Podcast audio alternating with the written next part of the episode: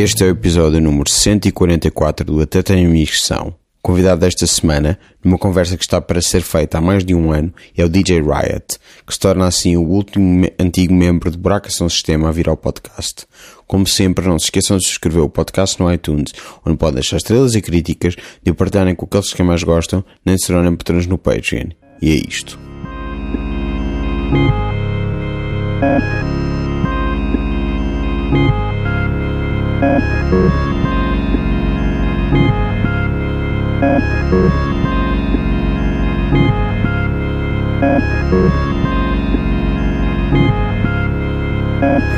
Não vou cantar, mas Depois está o som de fizeste tss, tss. por causa É de ser seis dos bateristas. sibilantes. Não, os, os Ah, sibilantes que era serem, seis bateristas e a são prato. agressivos para os microfones. Tá bem. Estes, estes sons. Sim, assim. sim, sim. Se bem que a Zoom, os gravadores da Zoom são fixos. Sem um gravador. Pensava que era por seres baterista. Não, não, tss, tss, tss. Pensava que era isso, que era o som, som, primeiro Ah, som que te vinha à cabeça. Não. Aliás, gente costumava usar com o nosso técnico de som, ele fazia say hey, say hey, passava a vida nisso. E às vezes ele, com vergonha, virava-se só para os tss, tss, para não fazer muito barulho. Eu estou a notar aqui na tua sala, porque nós chegámos e no, no, ai, no tapete é o Darth Vader. Uhum. Tu tens aqui várias coisas de Star Wars. Yeah. Tens livros, tens eh, modelos. Sim. São. São. Eu, eu, eu decidi. Sou um bocadinho fã, dá para ver? Dá, dá para perceber? sim, sim. Eu decidi que. É a primeira coisa que apareceu quando, quando chegámos aqui. Yeah, yeah. São, são traumas de infância. Pai, compra-me aquilo, não há dinheiro. Yeah. Se uma pessoa, o primeiro ordenado, gasta em Star Wars. Ahm, são, eu decidi, eu sou fã, obviamente, Uhum. e decidi gastar dinheiro apenas na coleção original, ou seja, quando eu era pequenino. A Legacy Collection, que agora é tão fácil, há tantas, tantas vertentes e variantes, né, com 50 filmes de Star Wars por, por ano a saírem. É só um por ano. E este, estes são, são, são, são. É uma coleção que é a Legacy Collection, ou seja, é a continuação do- da coleção Sim. original de, de, de Way Back in the Days. Ah, aquela é assim a rainha do espetáculo, porque aquilo faz tudo e mais alguma coisa. Millennium Falcon Faz o quê? fala, faz barulhos, Estás a falar sério? acende as luzes todas. Eu depois Ok. mostro para tu. Mas aquilo foste tu que montaste ou aquilo que vem não, não, montado? não, não. Vem, vem assim. mesmo action figures. yeah. Vem mesmo assim, ok. Isto, segundo aquilo que eu li nos livros, eh, não quero estar aqui a dizer nenhuma mentira, mas penso que toda esta cena da action figure foi quase inventada pelo, pela, pelo Lucas na altura.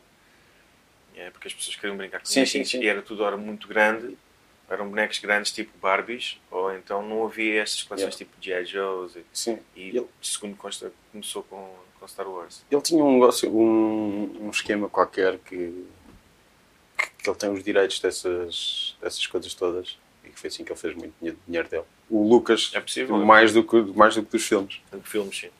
Yeah. Eu acredito. Des- Desculpa, podes desligar? É que eu não sei se isto vai, se isto vai ouvir. Ah, mas está só. Ok, desculpa.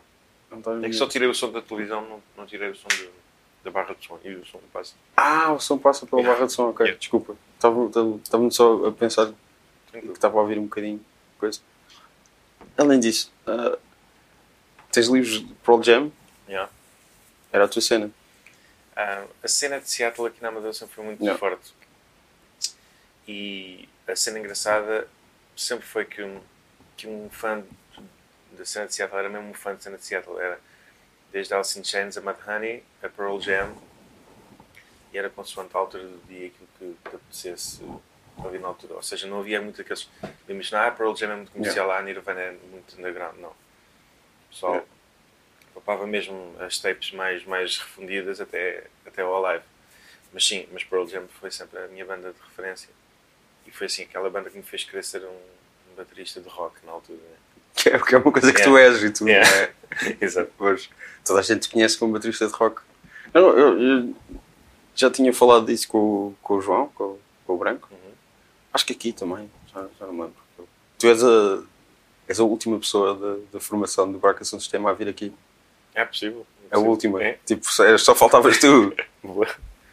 Ah, claro, nunca, nunca foi a Pet e A Ponga Pet, Love, yeah. apesar de já ter combinado também com, com o Ponga Love, mas depois não, acabou, por não acontecer. Como, como contigo, não é? Tipo, Demorou, demorou Tá, tipo, anos. isto foi há mais de um ano que eu, que eu te convidei a primeira Não, mais vez. de um ano, sim. Yeah. Yeah. Mas sim, a Pearl Jam era a tua cena. E conheço pessoas que andaram contigo na escola e que te conectavam com Pearl Jam. Que era mesmo. Muito. Vidrado. Era, era grande fã de Pearl Jam porque. Não sei, foi, é como qualquer banda favorita de qualquer outra pessoa, acho eu. Ahm, tu estás naquela fase da tua vida em que estás à procura de, de música que tu gostas. Ah, Lembro-me que na altura até ouvi primeiro Nirvana do Pearl Jam e fiquei fascinado. Ah, mas depois, assim que ouvi o Versus, disse não. É, eu gosto disto, eu gosto. É mesmo disto que está aqui. Mas ficou, ficou até agora? Fico até agora, agora é, é uma questão já quase, não diria nostalgia, porque eu não gosto muito de, Sim. não sou uma pessoa muito nostálgica, aliás não ouço Pearl Jam há anos. Ah, se calhar por causa disso, se calhar porque se ouvir vai-me bater assim uma nostalgia que eu não Ah, ouço. mas não os discos novos. Epá, compro todos, Ok. ouço uma vez e depois ficam ali no ficam ali no, na gaveta, não, pá, não é um som. Eu acho Sim. que eles chegam a uma altura que as bandas, não é só os Pearl Jam, acho Sim. que as, as bandas, como já não vivemos nos anos 70, acho que as bandas hoje em dia chegam ali a uma altura, ao quinto, sexto álbum, e estão só a brincar aquilo que eles querem. E acho que fazem muito bem. Mas- Acho, que, acho que eles estão só a fazer a música que eles querem, eles têm 50 e tal anos. Sim. Uh, É. e, e tudo ok com isso, mas para mim aquilo que me excitou mesmo e que me deixou completamente doido foi ali até ao Vitology, No Code, ainda papei um bocadinho. um, e depois o resto foi, yeah, foi engraçado. Coisas engraçadas como o Binaural, que é um álbum mega refunda, mega experimental. Quem ouvir o álbum todo. Um, mas assim, mesmo excitado, foram os três primeiros álbuns. E nós tínhamos a sorte, eu, o Branco e montes de gente na altura era, era aficionado, ah, tínhamos a sorte de ter contactos de pessoas que iam aos Estados Unidos e Inglaterra na altura, isto antes da internet Sim, sim, sim. muito antes da internet. Ah, e então o primeiro ten que eu ouvi até foi de uma ex-namorada minha, ah, que era um ten Special Edition capa amarela de cartão. E tinha uma versão do Oceans ah, do MTV Unplugged que nem sequer aparece no vídeo. Ok. Ah, portanto, nós tínhamos acesso mesmo a estas cenas mega refundas. porque procurávamos, procurávamos mesmo a. Ahm, pá, e, portanto, tu ganhas ali um certo amor, por, por, por aquela- neste caso foi pelos Pearl Jam, tenho amigos meus que foram pelos Alice in Chains, outros foram por Soundgarden, ah, mas nós ouvíamos tudo um pouco. E nessa altura também já ouvíamos outros géneros de música, ah, o que também dentro das tribos não costuma ser assim muito Sim. normal, né? mas na altura aqui na Amadora era impossível. Aliás, a gênese de buraco de som de sistema está exatamente aí, era impossível. Tu podias estar a ouvir Pearl Jam na tua cassete e tiravas os fones e estava um colega teu a ouvir não, não tinhas hipótese, não é? Portanto, a, a piada é essa. Mas o drum and bass ainda não era uma cena quando, quando começaste a ouvir Pearl Jam, Nirvana, etc. Não, eu penso que não. Como género, tipo, não era. não. Eu acho ia dando os primeiros passos, não? Obviamente já Sim. em 91, Sim. 90 já, já estava a bombar em Inglaterra. Pronto, Né? sim. Mas são os primeiros passos, não é? Tipo, Exato. é uma coisa. Foi, foi, foi- primeiro foi isso, e, e por isso é que estes anos são muito importantes na, na formação musical de uma pessoa, eu acho. Porque isto foi tudo de seguida. Primeiro foi, ah, ok, acabaram os anos 80, bora lá fazer feedback durante 15 minutos. e foi do caraças, e eu adorei. E depois, ah, que, pá, aí no oitavo ano, no oitavo ano, tive um amigo meu, o, Ruka, que agora mora em Inglaterra, curiosamente, mas que vinha de França, e o Ruka trouxe uma cassete para nós estudarmos ah, de um álbum chamado New Forms, de Ronnie Size. Eu não sabia que era aquilo. Para estudar? Para estudar. Tínhamos aquilo para estudar. Ah, baixinho. ok. Pensava que era para estudar, Não, para, não, não, para, não. para perceber como é que eles faziam. Tipo, Não, éramos nós- Analisar musicalmente. É, precisávamos estudar para Sim, matemática sim, sim. ou para português, claro. ou vínhamos para cá para Yeah. casa e punha-se punha-se aquilo baixinho. Pá, eu achei aquilo muito engraçado e tipo, disse, vai, ter que fazer uma cópia disto, isto é muito louco. Como é que isto se chama? Drum and Bass? Ah, ok, muito fixe, não sei o quê. Epá, estou aqui a ver que isto ganhou o Mercury Prize. Mercury Prize, o que é que é isto? O Mercury Prize é um, um prémio de excelência em inglês, é, não olha a estilos nem olha a, a performance, é o melhor do ano. Uh, pá, isto assim para música eletrónica, que é preciso ver que o primeiro contacto que eu tive com a música eletrónica que me agradou chamava-se Prodigy. Sim. Porque antes a ideia de um músico, antigamente a ideia de um músico de rock, é que música eletrónica eram martelos, a, a, a célebre palavra martelos, Sim. né? Yeah. Uh, Mas era... Prodigy é um bom ponto. Não? É uma conta porque, maravilhosa, porque, né? porque envolve rock. Porque, porque este pessoal todo da Amadora, lá está, que andávamos sempre juntos, éramos mais 30, se preciso. Íamos sempre aos mesmos concertos e tudo, enchíamos carruagens de comboios inteiros. uh, tudo ali da escola secundária da Amadora. Uh, um dia vamos a um Superboc e, e, e entre várias bandas fixes, eu pergunto a um amigo meu, que é o Mickey, pergunto mas quem é que vai tocar agora? Ah, agora acho que são os Prodigy. E eu, o que é isso? A Prodigy é, é uma mistura de techno com rock. e eu fico naquela. Estás a perceber? A amálgama na minha cabeça foi ridícula. Aquilo tipo, não fazia sentido nenhum. Também a explicação não foi um bocado minimalista. e assim começou a Prodigy, yeah. fiquei de boca aberta. Porque caem de montes de paradigmas. Né? Yeah. Tipo, ah, não gosto de música eletrónica.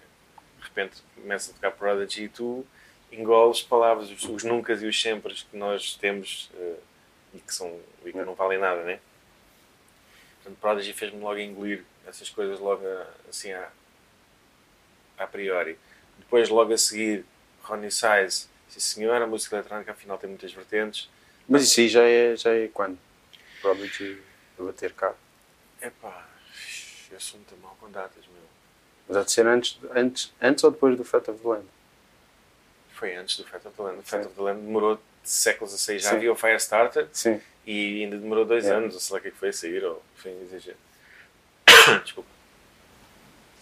Uh, mas eh, depois apareceu, apareceu o Drum and Bass, via Ronnie Size, e eu disse: Não, eu vou ser fã deste, deste tipo de música, eu vou gostar disto, é. tenho que conhecer mais pessoas, mais artistas, mais DJs, mais produtores. Já havia Cultrain Cru, para a qual já havia Cultrain Cru, já havia Cultrain Cru que eu não conhecia. Sim também foi outra chapada que foi, isto foi tudo isto vai vão, tu tens, constróis um muro e estas coisas vão desconstruindo né? para de desconstruir um bocadinho Ronnie Size também há um dia que eu vou a uma festa no Isqueté uh, e literalmente à procura da casa de banho entro numa, numa sala uh, de martelos, entre aspas que eu estou a fazer entre aspas com os dedos, não sei se vocês sim, não têm, sim, mas estou sim. ainda bem que explicaste às pessoas, eu ia explicar uh, porque era só strobes por todo lado, assim, abro e está a dar um grande jungle. E eu nunca tinha ouvido nada Sim. parecido daquilo, muito menos no sound system. Quem estava a passar som, curiosamente, era o Balanciano. Ok. O Balanciano. O meu colega no público. Yeah, exatamente. E eu fiquei, epá, estava lá o Balanciano, o Murca, o Rosa, o Johnny, o Tiago Miranda, os originais. Sim. Uh, Coltrane 001 Epá, e uma coisa é ouvir aqui em casa para estudar, outra coisa é ouvir um tema de jungle num sound system gigante pela primeira vez na tua vida. Eu fiquei parvo. E mais uma vez caiu mais umas pedrinhas do muro de que a música eletrónica é isto, é aquilo. Uh, e portanto, aí fiquei a conhecer a Cultura Cru, mas nem fazia a mínima ideia de que de uns tempos para à frente ia fazer parte de. Um, ah, Fizeste parte da segunda geração. Fiz parte já da segunda geração, Sim. exatamente. Uh, de que, de que era só o Johnny. Apanhei só, apanhei só o Johnny, sim. Yeah. O Johnny ficou a segurar as pontas e uh, depois quis procurar uh, uma feia de produção para a Cultrane, como eu não sabia produzir, queria sim. procurar músicos, produtores que estivessem interessados. Já comecei a ouvir por aí, Ronnie Size, depois esta cena da Cultrane Cru, e há um dia que eu estou a tirar a mesa e a televisão está na MCM. Uh, eh, nisto eu e o João sempre, tínhamos, sempre tivemos, eu e o Branco, vocês tiveram bandas, bandas de rock. Eu, pois é isso. Eu, eu ia mencionar isso antes, quando estávamos a falar de Pearl Jam, etc. Vocês tinham um, sim, bandas. Sim, sim. Eu conheci o Branco, porque ele era de uma turma que estava sempre connosco. Sétimo, quinta, sétimo, sexto, oitavo, quinta, oitavo, sexto. Estávamos sempre ali ao lado um do outro.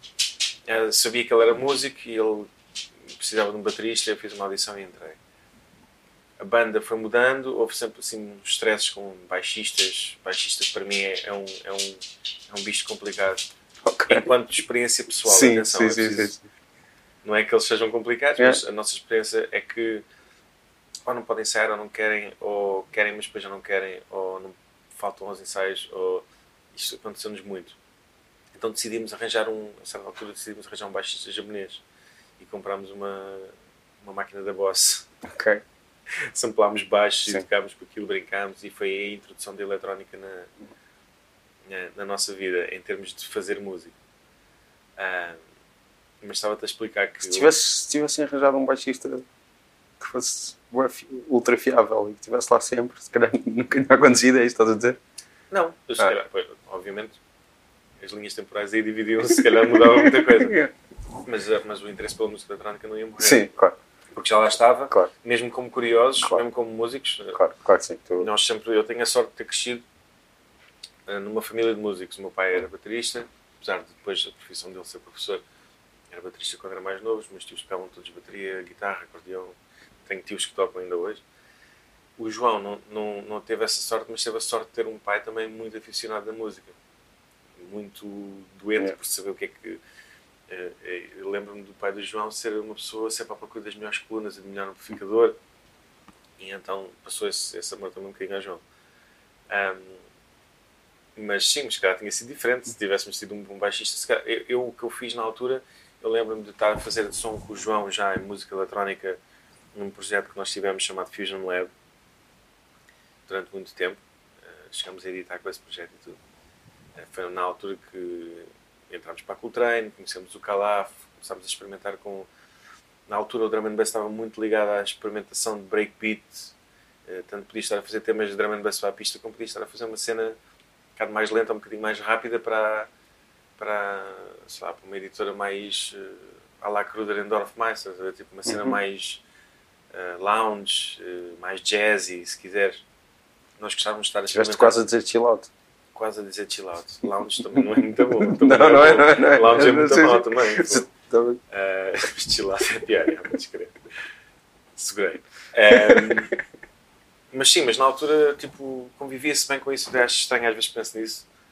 E na altura Sim. era, era normal tu andares aí por esses, por esses caminhos todos. E nessa altura tínhamos um projeto chamado Fusion Lab, eu e ele. Uh, e conhecemos o Calaf nessa altura. Uh, e eu sempre tive bandas rock. Paralelamente a isso, sempre continuei. Aliás, cada vez mais pesadas, até do que propriamente uh, mais leves. Uh, a minha última banda chamava-se Mother Tongue e, e o guitarrista era, era o Fábio, tipo, o Fábio Jovelino do Sim, sim, sim, sim, sim. E nós tocámos durante um monte de tempo e até podia ter ido bastante longe, estava, estava, estava só bem. Agora que não foi lá, não posso dizer isso. Estava bem e, e tinha, tinha, tinha, tinha um futuro promissor. Ahm, mas houve aqui um dia, particularmente, é isso que eu te queria dizer, que eu estava a tirar a mesa, não aqui, mas na, Sim. noutra casa. E MCM começa a Estava na MCM, passou um tema do Fotec, ah, chamado Niten Ichiryu, que é, tipo, depois o Google ajudou, é a técnica das duas espadas. Mega inspirado em samurais, ah, ah, ou seja, era drum and bass com artes marciais, com um vídeo filmado em película lindíssimo, a preto e branco. Pá, não há aqui nada que eu não gosto. Eu Hum. fiz judo durante 12 anos. Eh, o Japão fascina-me bastante. e eu, quando ouvi aquilo, disse assim: não, isto é o. Eu era fã disto, mas agora quero ser parte disto, quero fazer isto. Foi aí que o Drum and Bass entrou um bocadinho. Eh, entrou muito eh, na minha vida. Eh, sendo um dos estilos de música mais técnicos em termos de, de, de criação, ou seja, de que se dá mais trabalho fazer. Eh, isso depois mais tarde veio ajudar muito o Buracos no sistema em termos de desenvolver sons diferentes ou de produção. Não tem nada a ver. Muito- não- é mais fácil, mas quando começas, quando começas a fazer malabarismo com seis Sim. pinos, né? depois quando passas para três, Yeah. Eh, já, já ajuda um bocadinho. Mas estavas a dizer, Pearl Jam foi uma coisa que não ficou na tua vida, o drum and bass continua Continua. o muito, mu- Assim. muito importante. E a tua música? A música, a música de dança tomou um bocado de conta da minha vida. Sim. Eh, Não, mas especificamente o drum and bass. especificamente o Continua. drum and bass. Sim, continua. continua É. Nunca parou. Porque eu vi sempre uma evolução do drum and bass brutal, que eu sempre gostei. Ahm, quem não é fã, por exemplo, eu costumo dizer às vezes é aquele puto que ia às festas ah, do Isqueté quando tinha 20 anos, mas agora já tem 40 e não seguiu nada, não sabe o que é que se passa. A ideia com que ficou foi que o drum and bass ficou muito agressivo. A ideia com que ficou é que o drum and bass é uma cena para putos universitários estarem numa sala escura a abandonar a cabeça. Não está totalmente errado. Está é parcialmente errado. Ok. Porque há, é como o techno, como o house, como tudo, não é? há vertentes para todo lado. E, Sim. e como eu costumo dizer, também há drum and bass para homem crescido. Ainda hoje. E a evolução, eu sempre vi o drum and bass a acompanhar. Aqui é que é um país pequenino, obviamente, e se tens duas ou três organizadores de eventos na, na área, se duas ou três optam por fazer sons ou optam por fazer festas mega violentas para putos de 16 anos, então a percepção do país inteiro vai ser que o drum and bass é aquilo. Sim. Ah, Num país como a Rússia, por exemplo, que é gigante, tens espaço para o drum and bass minimal, para o mais hardcore, para o drum and bass mais virado para os roots, o drum and bass mais neurofunk, como as pessoas gostam de chamar. Eu testo subgéneros. Ah, mais sci-fi, digamos assim. Ah, pá. E a adaptação do drum and bass ao longo dos anos, para mim, sempre foi uma das coisas que mais me excitou. Então o que é que está a bater agora? Trap. Ok, então bora fazer trap a 170 BPMs e é drum and bass na mesma. E passa-se nas festas, toda a gente fica feliz. Pá, e eu, é uma cena que eu não vejo noutros géneros musicais, percebes? Tipo, ah, vejo, mas não vejo com, tanta, com tanto ênfase, tanta flexibilidade. Um, isso foi uma das cenas que sempre me agradou no drum and bass. Isso e os baixos bem pesados. E, e não tocados por baixistas pouco fiáveis. Por baixos que não vêm ao ensaio. Há bocado estavas a dizer que, és, que, não, que não és muito nostalgia. Mas nós começámos esta conversa com o Star Wars e com os, os brinquedos que tu não pudeste comprar quando eras miúdo. Também é essa parte. Óbvio. Mas nostalgia. nostalgia. nostalgia, isto são traumas. Não são traumas. É É. assim, aqui no Babilónia, aqui no, no centro da capital do Império, que é o Babilónia, ok. que hoje em dia é um centro de estudos de telecomunicações, não é? É só- sério? Não, mas é, um- é, só, é só lojas de iPhones Ah, e, ok. e telefones. Uh, não tem muita... Na altura dava Eu para não fazer... vou a Babilônia antes, por isso Pois, não... exato. O Centro Comercial Babilónia antigamente dava para fazer as compras de Natal todas. Hoje, só se quiseres comprar telemóveis para toda a gente. Ok. Ah, e havia uma loja em particular ah, de brinquedos no andar de baixo que era a morte do artista, como se costuma dizer. Se és uma criança e entras lá, vês uma montra inteira que é um cenário de Star Wars.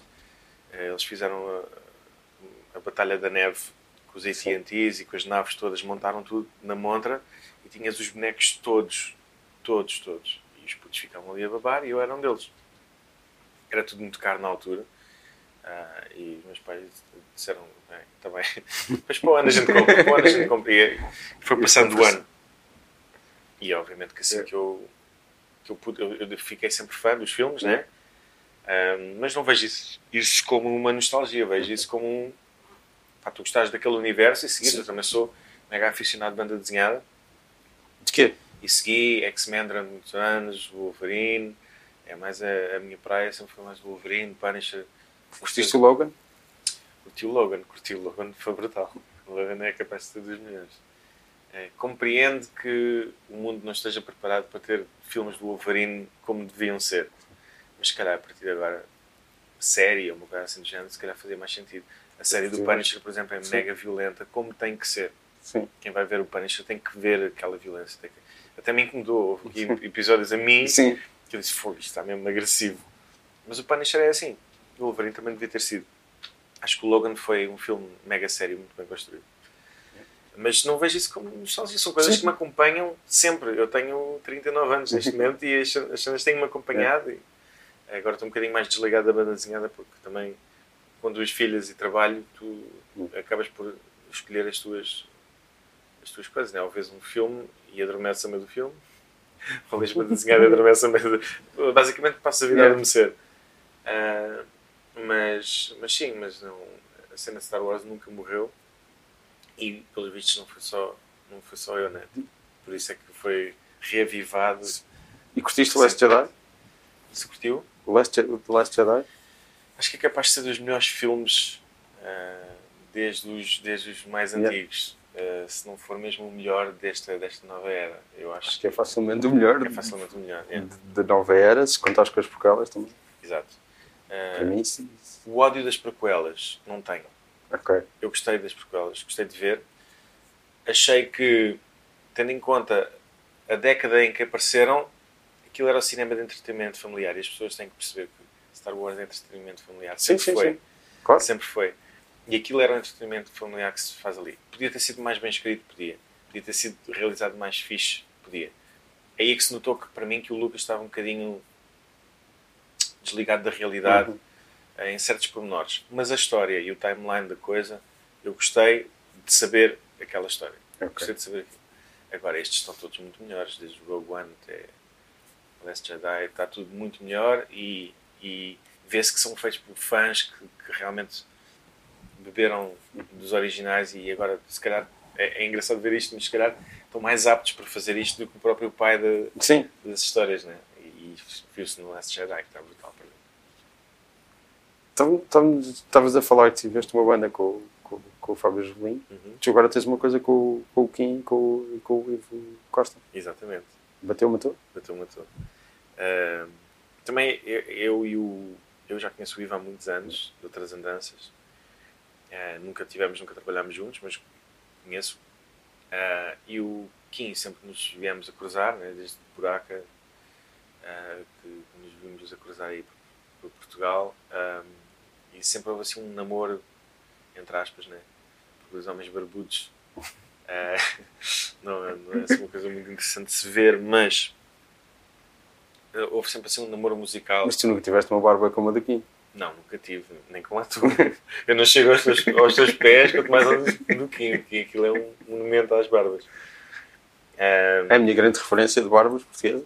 é o Kim. É o Kim. Mas sem referências de barbas estrangeiras. Não necessariamente, mas. Ahm, sim, é- há sempre aqui uma. Sempre houve aqui uma. Uma, uma espécie de um, uma vontade de trabalhar Yeah. em alguma coisa e nunca se percebeu muito bem em quê, nem, nem nunca quisemos forçar muito isso. E acho que o Kim, quando se virou com a ideia de Bateu, Matou, Que é o nome É. dele. o, eu não, sei- não? não me lembro quem é que se chegou. Eu, não- eu sou- o nome dele, não sei. Eh, eu acho que eu penso que ele disse bateu, matou. Eu Não sei se foi ele ou se fui eu, não tenho Ok. nenhuma certeza. Foi uma conversa de Messenger entre os três Yeah. e alguém eh, disse este nome e o pessoal riu-se e eu disse: Não, não, mas. Yeah, não, mas- yeah, fui eu, de certeza. Eu disse: Não, não, mas esse nome é do caraças. É, é, e pronto, e ficou, bateu, matou. Ahm, eu acho que foi o Kim que disse, Yeah. exatamente. Isso é um nome Akin, Alakin.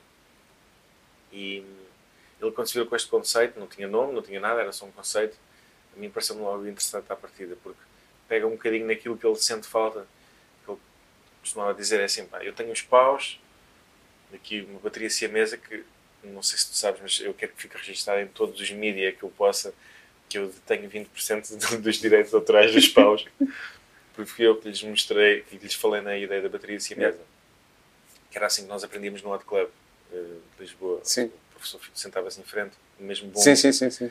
Ah, eles acharam piada. Quem é que foi o teu professor? Ah, No What? Epá, não vou dizer porque não me lembro. E isso é muito mau. E isso é muito mau. E eu peço desculpas aqui ao meu professor se ele estiver a ouvir.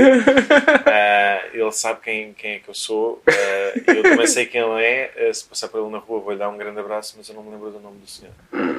O que é um crime, mas é a minha vida. Eu, eu, sou, eu e nomes não. Eu posso te ver no meio da, da Tasmânia do Sul, yeah. saber que, que tu conheces, mas o teu nome, se calhar, vai ficar, vai ficar escondido lá atrás. Ahm, e ainda para mais uma pessoa que, que me apresentou coisas. Eu Sim. aprendi mais com ele numa semana do que, do que em dois anos. Só tiveste uma semana? Não, mas numa semana Ah. com ele aprendi mais Pronto, sim, do, sim, que, sim. do que em dois Fizeste- anos sozinho. a Fizeste o curso todo do What? isto. Não fizeste? fiz, claro que não. Como qualquer pessoa de jeito, não acabei o curso do outro. Eu fiz um semestre Uau! de trompete, mas lembro-me do nome do meu professor. Exato. Tomás, Tomás Pimentel. Mais Pimentel. Fica aqui um abraço já. Ahm, não, mas eu sou, eu sou péssimo com nomes, com nomes mesmo, sou horrível. Ahm, Fizeste quanto tempo? eu fiz, eu andei lá um anito. Ok. Um anito, não, desculpa, totalmente, andei lá dois anitos. Acho que eu fiz um semestre. ou- Fiz dois anitos. Será que eu fiz Eu dois fiz dois anitos não e não acabei o segundo. A partir do momento em que uma professora de história de jazz diz que já não se faz jazz, só se faz música inspirada pelo jazz. E ficou uma turma de 30 pessoas a olhar uns para os outros, tipo, isto é para os apanhados ou é o quê? E um colega levantou-se e disse: Então, mas se eu fizer uma faixa de swing clássico, swing clássico mesmo, Sim. ah, a original minha não é jazz. Não, não é jazz. Os jazz foram os clássicos que fizeram. Tu fazes bom. inspirado por jazz. Isso é uma ótima coisa para dizer numa escola de jazz. Yeah, eu levantei-me e fui anular a matrícula. Mas tu, tá- tu tinhas o interesse por jazz então? Era. Epá, eu tinhas lá um está, Fusion? Lab, Breakbeat, Yeah. Breakbeat estava muito ligado à Sim, cena claro. de jazz. O meu pai ouvia jazz todos os dias, ou praticamente todos os dias. Jazz, MPB, eh, sempre foi a cena do meu pai. Ahm, tinha um certo interesse em ir buscar, ir beber ao jazz, aquilo que eu acho que devia ir beber ao jazz. Aliás, o próprio drum and bass. Sim, vai beber um- muito, sim, ouves é um solo muito. de bateria de Sim. jazz e às vezes aquilo é um, Sim, sim, é um loop de jungle, pronto, ponto final. Então, mas a base do jungle não é o, o Amen Break. o Amen Break de Winston Sim. é a O base de, de- não só do jungle, hip hop também. Tem Brother. Sim, sim, sim. NWA, NWA, o uh. Started Compton. é, esse loop é o loop. Aliás, não sei se tu sabes disso, mas se não sabes, ficas a saber. O Amen Break tem um documentário. Sim, sim, sei.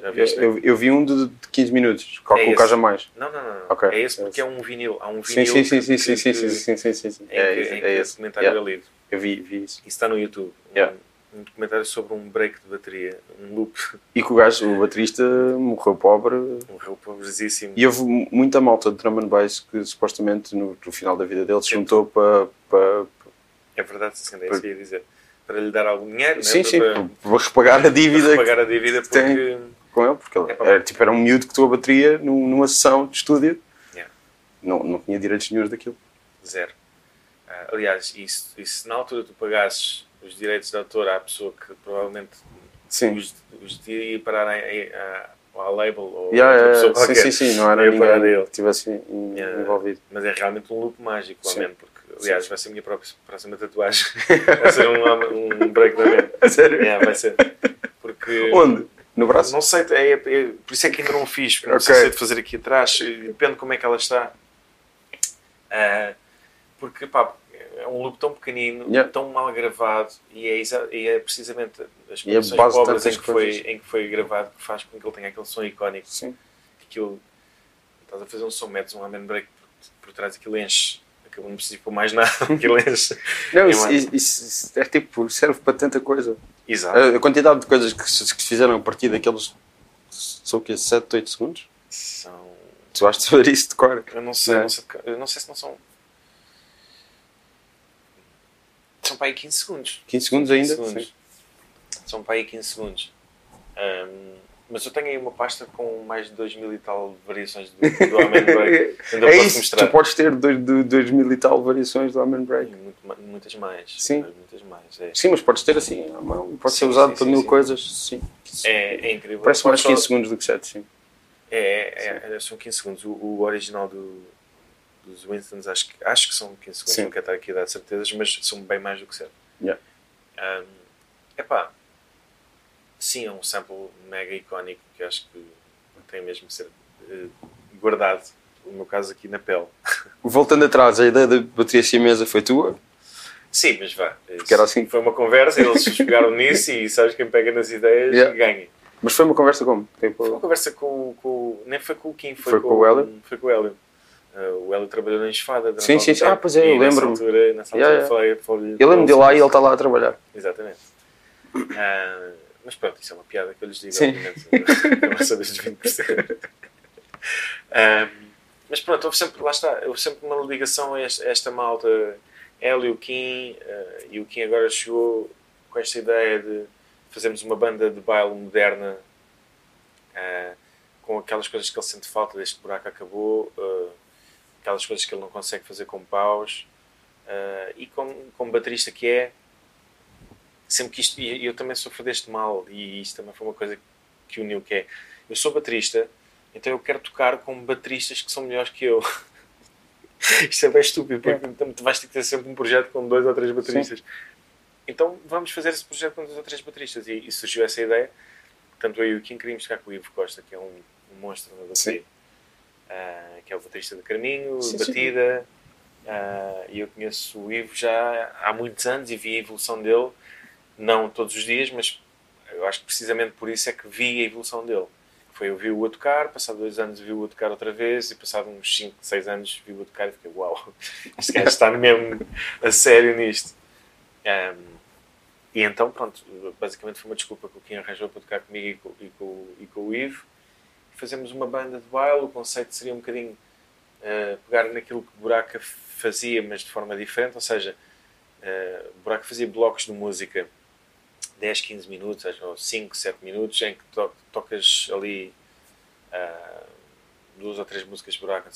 A, a nossa ideia é mais também uma homenagem aos DJ sets quase a importância é que vocês estejam a dançar, é importante que o público esteja no público a curtir, podem estar de costas com um copo na mão, sem um copo na mão, e nós estamos a fazer sets de 40 minutos, às vezes de uma hora, sem parar, como se fosse um DJ. Sim. E acho que a cena gira ver a evolução da cara das pessoas quando começam um concerto, aspas com os dedos outra vez, yeah. uh, de, de bater uma toa, e as pessoas estão a olhar para o palco porque estão curiosas, porque é novo e porque querem saber o que é que se passa e ao fim de uns 15 minutos já está tudo a falar uns com os outros e a dançar e a curtir uh, e muitos de costas para o palco porque já perceberam que a música não vai parar ali ao fim ninguém está à espera do refrão. Sim, sim, não é sim. esse o conceito.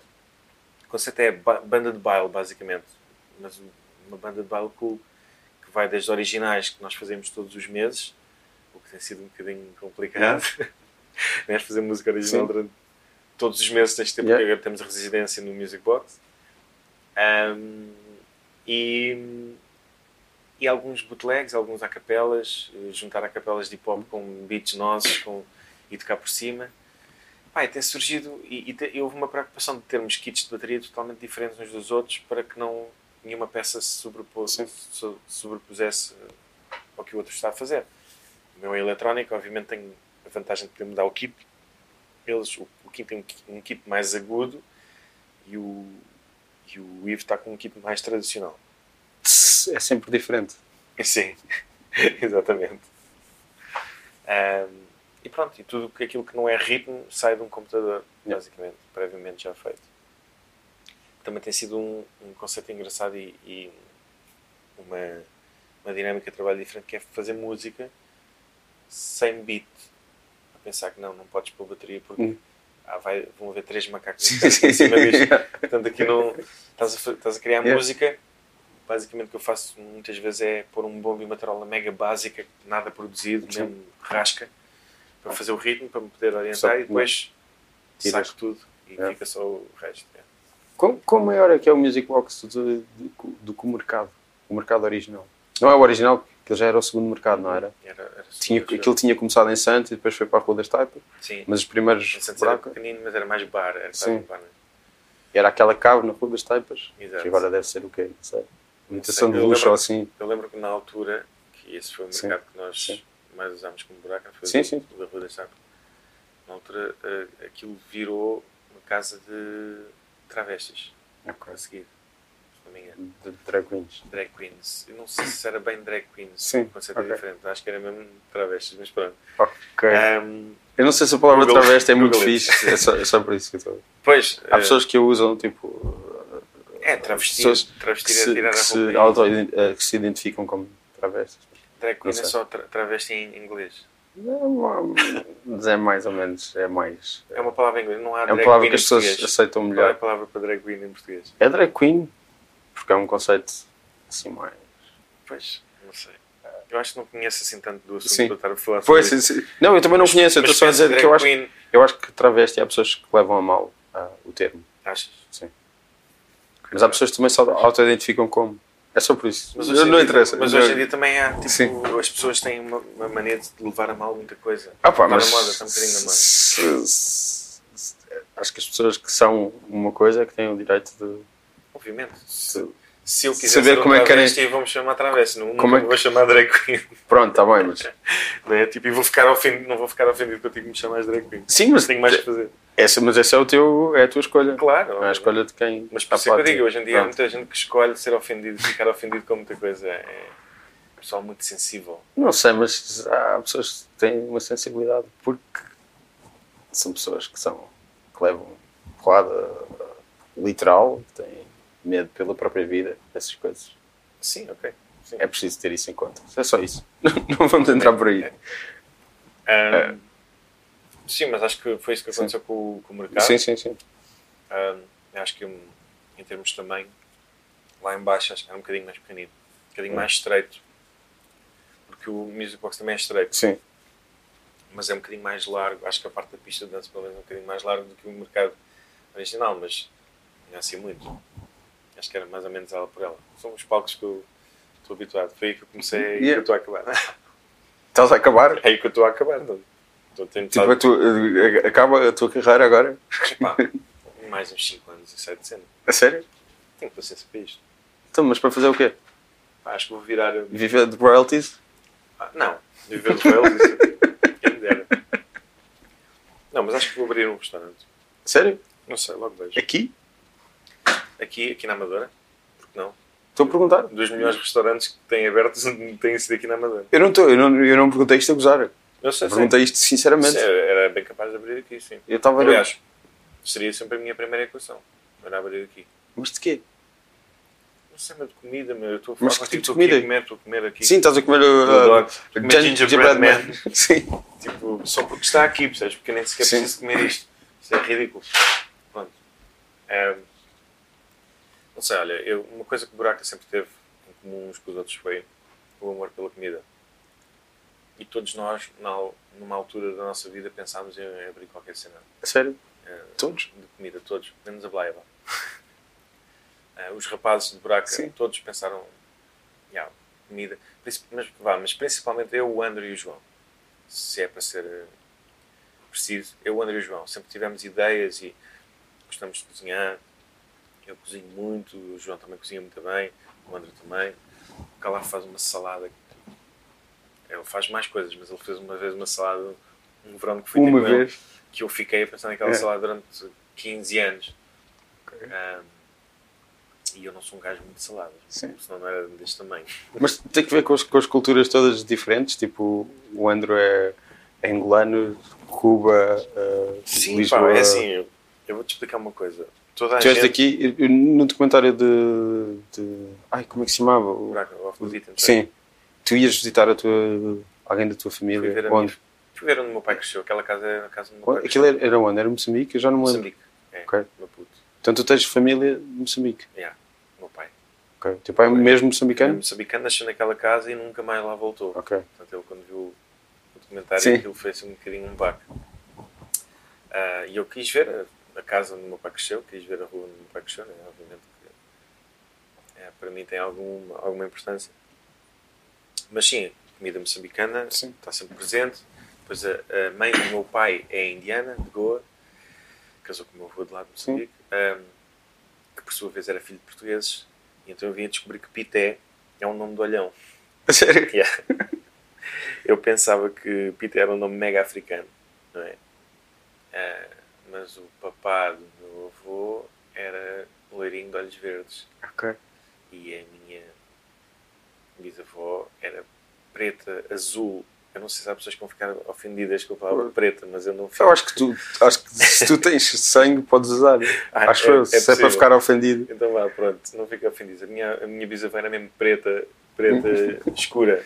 Ok. Ah, Azul, mas porquê azul? Azul é quando é tão preta que Ok. quando brilha, Ok. brilha azul. O meu avô era muito branco.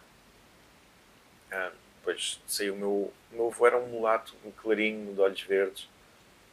Casou com uma indiana. Portanto, misturas na minha família é uma, uma coisa perfeitamente. Sim, sim, sim.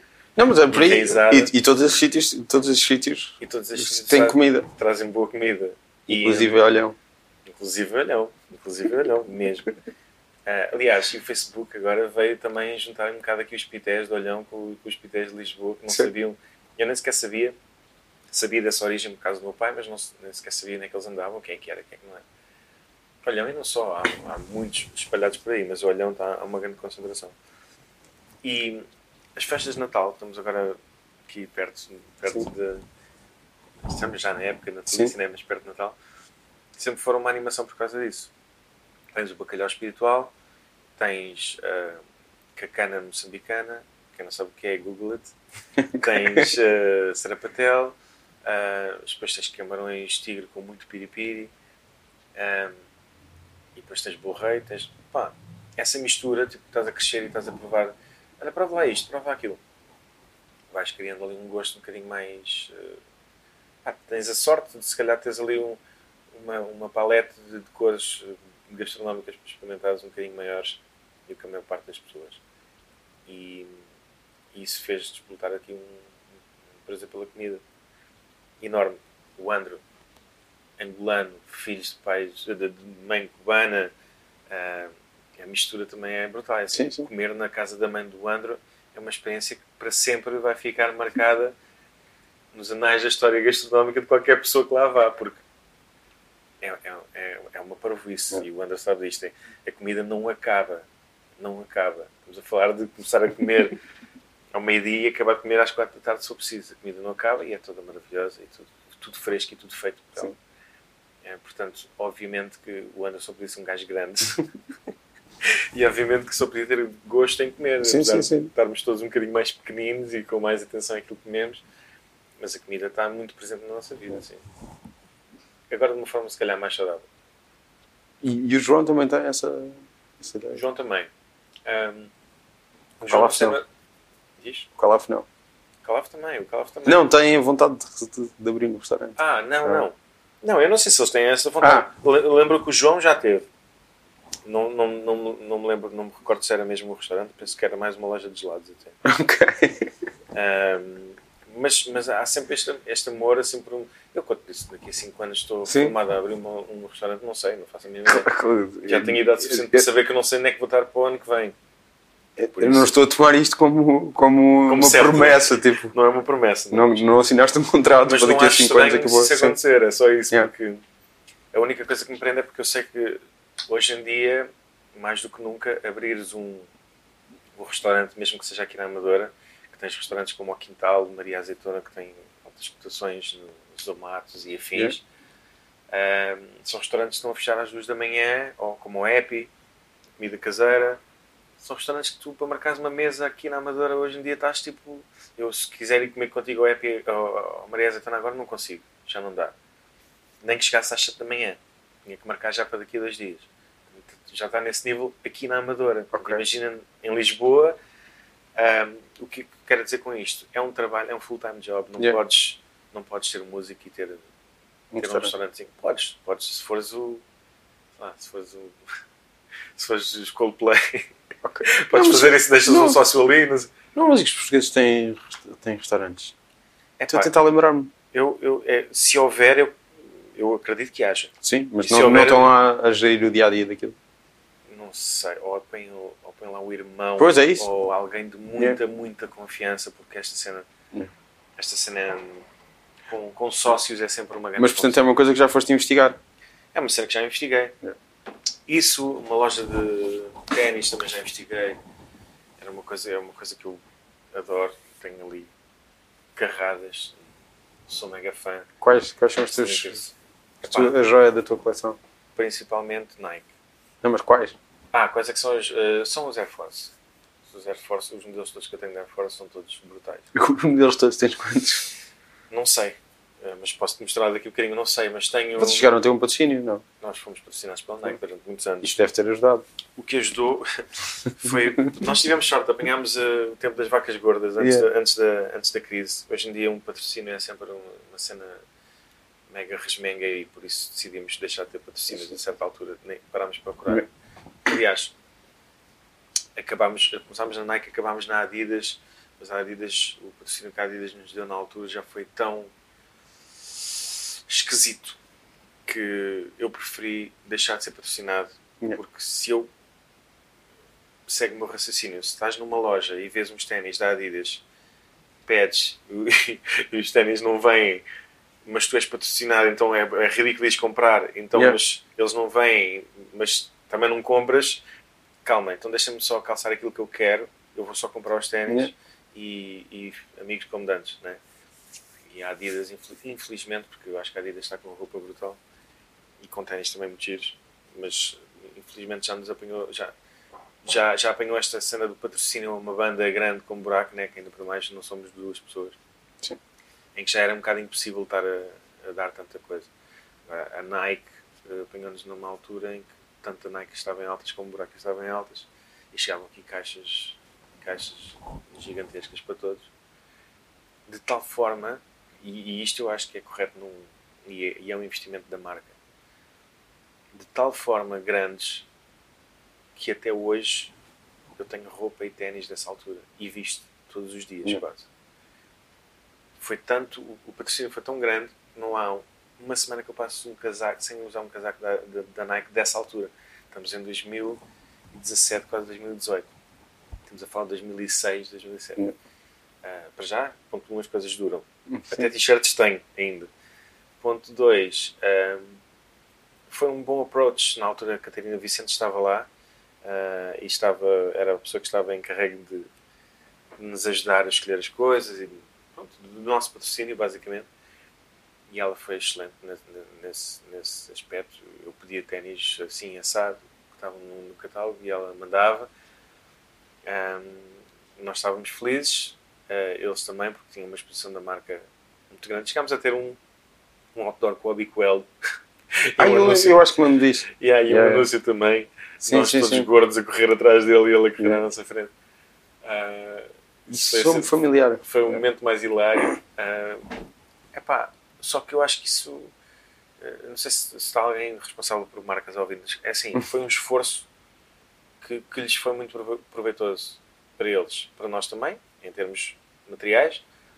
Para eles foi proveitoso porque, pá, eu montes de vezes estou a tocar com cenas de Nike, eh, de- ainda na altura, porque encheram de tal forma a nossa vida de Nike que é quase impossível hoje em dia tu não teres nada, percebes? Casacos de couro, eh, cenas, pá, que, cintos.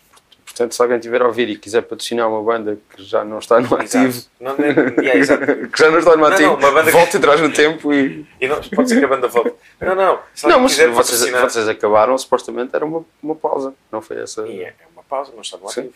Pronto, eu Não sei que eu disse não está é no isso. ativo, tu há bocado disseste ela acabou. Não, porque é mais fácil, Sim. é uma expressão muito mais fácil de utilizar. Não, é? não estar sempre aqui a explicar. E agora que estamos na nossa pausa, Sim. ah, não, mas mesmo se, se alguém estiver Sim. a ouvir, se alguém tiver uma marca e estiver a ouvir, quiser patrocinar uma banda em que eu não esteja, que ao menos façam a cena de, de forma, Ah. de forma, pá, de uma forma que, a banda fique feliz e vocês também, porque isso vai, vai haver Yeah. repercussões disso durante anos, percebes? Ah, acho que hoje em dia está mais complicado. As coisas mudaram um bocadinho. Sim.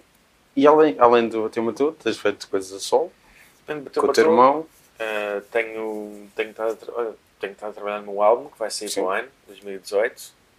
Um, não, não foi um álbum, nem está a ser um álbum muito fácil, apesar de já estar 99,999 acabado. Mas aqueles singles vídeos que têm saído são, são desse álbum. são desse Ok. álbum. Um, não tem sido um, um álbum muito fácil por- porque armei-me em Calvin Harris um, e, e quis fazer um álbum com muitas participações. Sim. Tens, já saiu com o teu irmão, ah, com a Eleanor e E mais. saí com o meu irmão, com a Eleanor, com a minha filha. Sim, sim também, lembro-me. Um, esses são os dois vídeos que, que tens. Eu tenho, tenho, mais aí na, na cara, Não. mas não posso revelar quem Não, que é. não.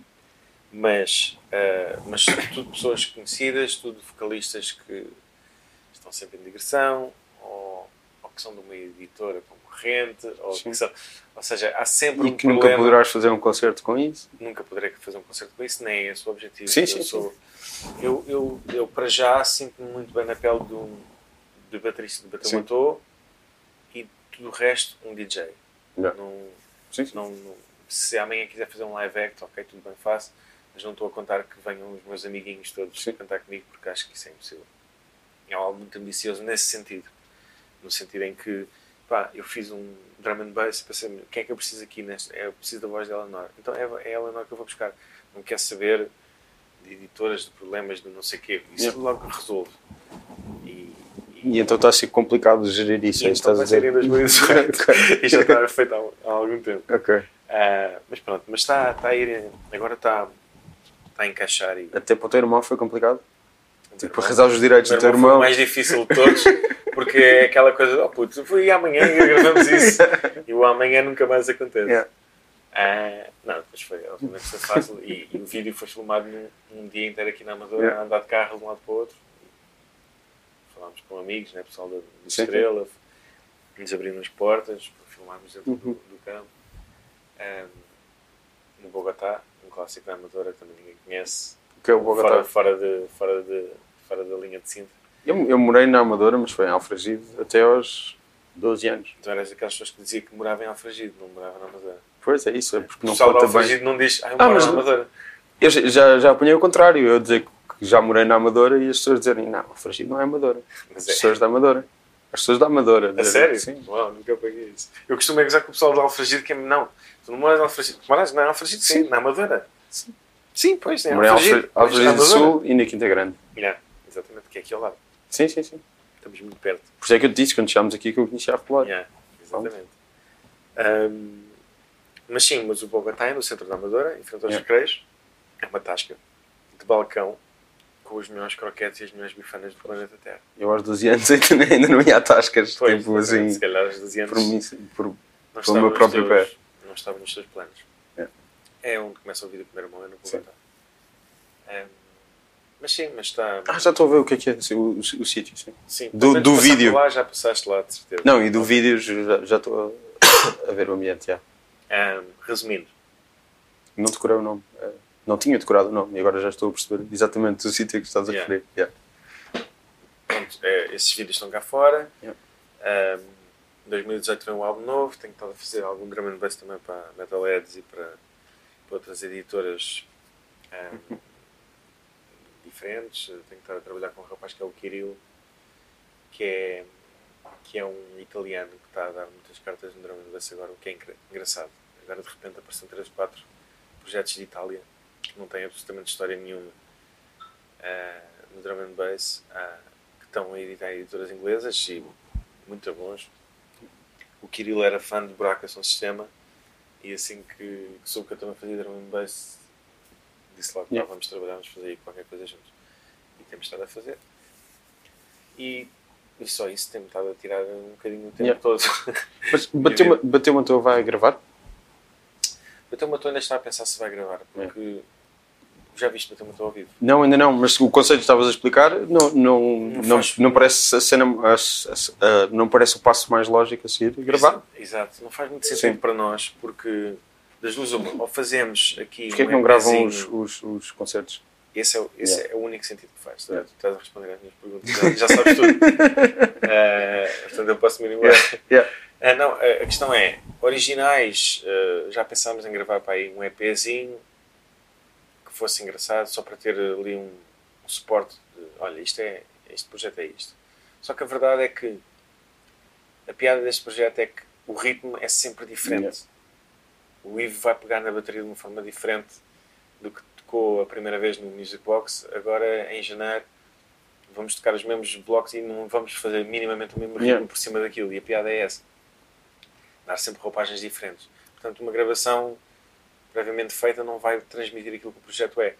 Se me estiveres a falar de uma gravação ao vivo no Music Box, ao vivo, não sei aí se calhar faz sentido, porque foi naquele dia, foi assim. Naquele dia, Uhum. aquilo soou daquela maneira. Ahm, por isso, estamos, estamos nessa fase. Estamos a pensar o que é que vamos fazer, mas isto é um projeto, entre aspas, mega festivaleiro. Funciona Sim. bem no Music Box, como funciona bem num, num palco Yeah. secundário às duas da manhã ou uma e meia da manhã. A residência de Music Box é até quando? Ainda não. É até, Não há final. É até, até eles não nos querem lá mais Ok. ou nós nos chateamos com eles. Sim. É, não, tem estado a correr bem, temos estado a marcar mês a mês e tá, estamos todos É. felizes. É. Não, tinha complicado. O Ivo não tem uma agenda ultra preenchida. Tem, mas o Ivo. Neste momento há de ser de vocês o que tem mais preenchida ser tem. internacionalmente. Exato. Por causa da Carminho. Mas o Ivo também tem uma coisa que é uma vontade muito grande de ter um projeto dele. Yeah. Yeah. E então, quando tu tens uma vontade de ter um projeto teu, é um bebezinho teu que está ali que também precisa do seu Sim. espaço e ele faz. Há sempre bateristas substitutos, há sempre datas que tu podes mudar, há sempre. É, não, não estou a dizer que é fácil, mas Sim. ele, como tem vontade que isso aconteça, como ele quer mesmo ir para a frente com o Bateu Matou, eh, arranja espaço. Como, eu estou a dizer isto agora, neste momento, como tu também já foste essa pessoa. Pois, exatamente, também já tive uma agenda impossível, mas eh, pá, entre uma quinta-feira aqui, no sábado Yeah. ali, marcações, já temos algumas marcações para a primavera, Yeah. por exemplo, e, portanto, o Ivo chega-se às pessoas e diz, olha, estes dias não não estou cá. É mais, é mais fixe agora? Não tens essa agenda tão preenchida? Ou... Epá, é bom ter algumas coisas, não é? Sim, claro, não, É não, não, obviamente, tu não paraste, tu É, não estás parado exato, e continuas a, é bom ter- a- é bom ter agenda atuar. preenchida. Não, mas eu tenho a ideia que aquilo era mesmo. Antigamente era um. A cena de buraco é que é um, é um, é um monstro gigante. Yeah. E, e, e houve alturas em que foram todos os fins de semana, sendo uma banda internacional todos os fins de semana significa muitas vezes saídas à quarta Yeah. da, Sim. de Portugal, não é? Ah, depois voltas, depois na outra quinta-feira estás a ir embora, depois na outra quarta estás a ir. É espetacular. É muito bom e é uma experiência que Sim, sim. Não, mas ninguém nos tira, mas, mas é. há de ser é, fixe o, o depois descansar. Fogo, é maravilhoso. É maravilhoso. Tipo, viver a tua casa, Yeah. viver a tua família, viver um bocadinho os teus amigos, eh, também era preciso. Os gingerbread cookies. Eh, Comer umas gingerbread cookies aqui. Eh, mas a- a- aqui a questão também é. Os 10 anos também são um bocadinho por causa disso. Nós sempre fomos pessoas que, mesmo com o treino, quando fez 10 anos, decidimos parar e fizemos uma festa gigante no Lux, que foi brutal, porque teve a Cultura original no primeiro Yeah. andar e, e no segundo andar a Cultura de segunda geração e teve Lux à pinha para ver a Cultura. Isso para mim é uma experiência que não, hoje em dia seria impossível de, de, de repetir. Eh, teve tudo cheio, eh, teve convidados desde o Sam the Kid eh, até, ao, até ao, ao Diniz da Pressure Force, Sim. lá de cima do, do, do Porto. Acho que o Nuno Forte também veio, ou não, não tenho a certeza se ele não podia vir.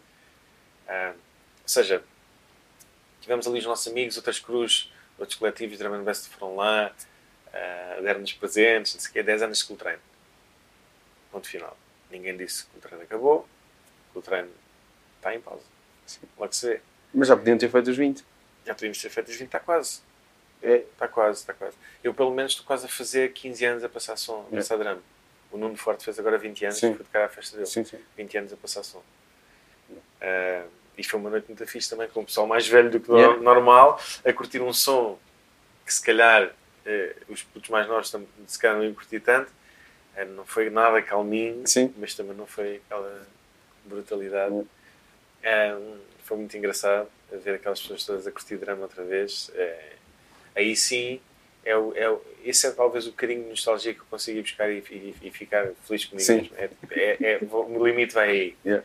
Que é, olha, ainda bem que voltaste, gosto de ver aqui outra vez a dançar. É, porque o pessoal, sejamos sinceros, o pessoal de 39 anos já não sai à noite para dançar drum and bass há, há montes de tempo. né? Sim. Mas os DJs de 39, 40 anos, Ainda- 50 anos que existem, Sim. pá, continuam a curtir o som, Yeah. portanto deve haver mais pessoas a curtir o som da nossa idade. A lógica é um bocado essa. Ah, sim, mas a- a Cultura deve estar quase a fazer 20 agora, se não me engano. Mas pronto, fizemos os 10 anos, foi aquele marker, agora vamos experimentar outras coisas diferentes. E Buraca foi a mesma coisa, foi. Pá, vamos fazer 10 anos. Fizeram uma festa um bocadinho nada maior. Uma festa um bocadinho maior, um bocadinho maior, um bocadinho mais eh, open air. E que foi do caraças, obviamente custou. Ah, mas eh, curiosamente, como nós, como o buraco é um, é um, é um monstro tão grande que mexe com a vida de tanta gente, não é só dos músicos, né? Sim. tens os técnicos, os roadies e agências e tudo. Isto foi tudo avisado com um ano de antecedência. As pessoas foram-se preparando, foram procurando outras alternativas. Sim, sim. E, e então no piquenique eletrónico Buraca tocou, esse foi o último concerto, entre aspas, oficial, ou seja, da, da, da carreira deste- destes primeiros 10 anos de Buraca, porque foi aí que nós sabíamos que, ok, para o ano que vem vamos só fazer os concertos de despedida. Eh, e esse foi muito emocionante para mim, porque eu, eu disse a, a- a pessoas que eu queria ver no concerto, disse, olha, vou tocar no piquenique eletrónico e gostava que tu fosses. Ah, puto, está bem, vou tentar, não sei. Uhum. Não, não estás a perceber. Eu quero mesmo que Sem poderes dizer- este, sem- vais mesmo a Sem este. poderes dizer porquê. Yeah, e as pessoas quase que perceberam, Yeah. e houve algumas até que perceberam, Yeah. disseram, ah, ok, ok, eu vou, vou eu desmarco e vou. Ah, foi emocionante ver ali aquele pessoal todo a curtir, de crianças, os buracos todos já com filhos no palco, tudo já com a família toda, os amigos, foi, foi muito fixe. Depois, obviamente, houve estes, esse, esse grandalhão, né? o tal Blue Bail, que foi uma grande festa também, mas isso já foi, aí já foi todos mega bem resolvidos e já, já, já mesmo a despedir-se ali dos amigos em Paulo. Mas foi engraçado. Olha, foi um prazer falar contigo, muito obrigado. Finalmente Sim, conseguimos, estamos a dar um passo bem agora para, para as pessoas ouvirem. Ah. Finalmente passado um ano. obrigado.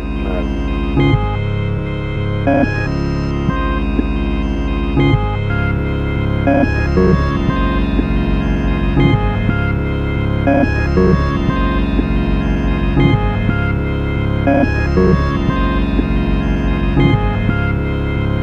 you.